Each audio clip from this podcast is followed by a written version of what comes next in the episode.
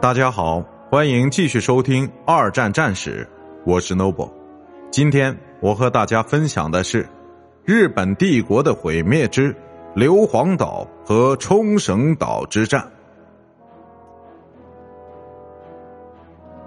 硫磺岛和冲绳岛这两座岛屿的登陆战斗，是攻入日本本土主要地区之前的最后的主要战斗计划。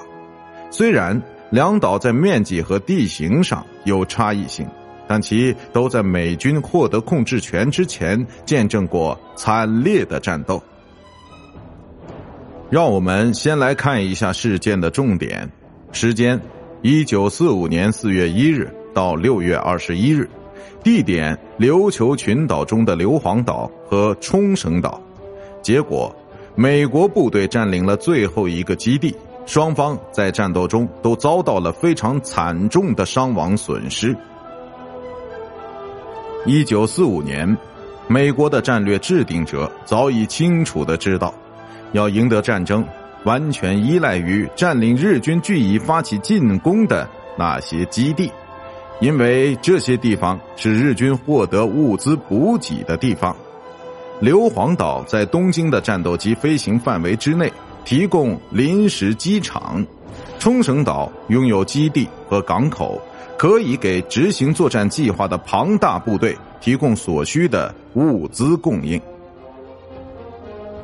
让我们把目光先放到硫磺岛，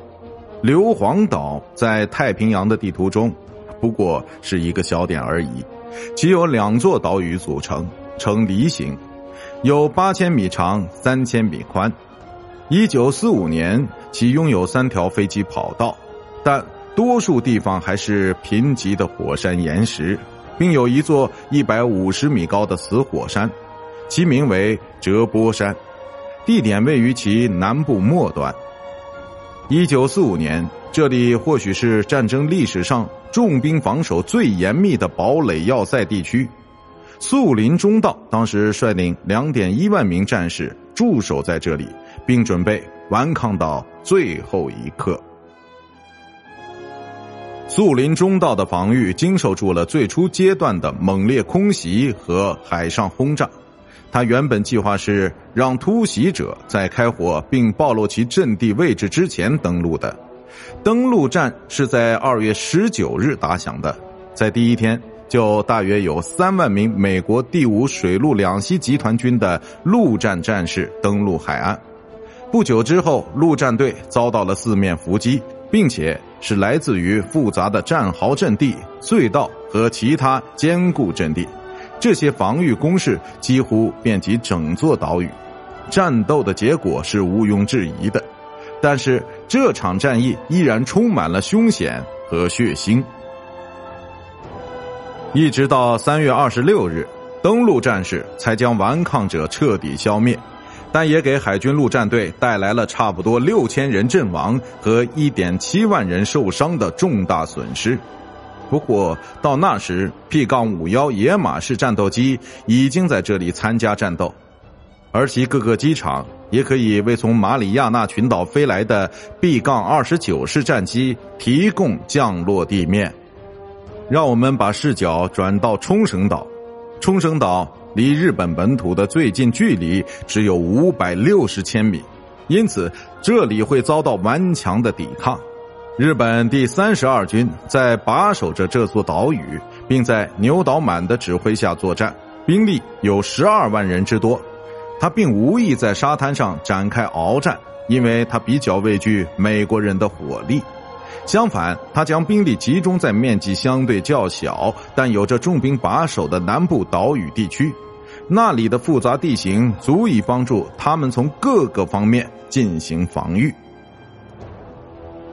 总的算起来，大约有五十多万美军和超过一千两百艘战舰。包括一支重要的英国分遣队参加了对冲绳岛的战斗，海军兵力遭到了神风突击队狂风暴雨式的袭击，四百多艘轮船被击沉或损毁，但并没有严重打乱盟军原本的计划。巨型战舰大和号被用来当做一艘自杀式舰船，其从日本发出的时候只携带了足够抵达冲绳岛的燃油，其最后在四月七日由于空中打击而沉没。那时，他还来不及靠岸。美军的登陆早就从四月一日开始了，并在当月月中之前比较轻松的占领了这座岛屿北部地区的大半。那个时候，更加艰苦的战斗在南部所谓的首里防线揭开了序幕。在经历了两个多月的短兵相接之后，日本人的抗击终于熄了火。美国部队在地面和海上一共牺牲了1.25万人，并有3.5万人受伤，这是一个令人震惊的数字。日本方面付出的代价当然更是惨重，几乎所有驻军都被杀光，也包括无数的平民。更多的平民索性选择了自杀，其中最为恐怖的是，在这些人之中，还有数百名孩子活活被他们的父母杀死。因为他们不希望自己的孩子遭到残酷的伤害，他们曾经听说过美国人会做出这样的事情。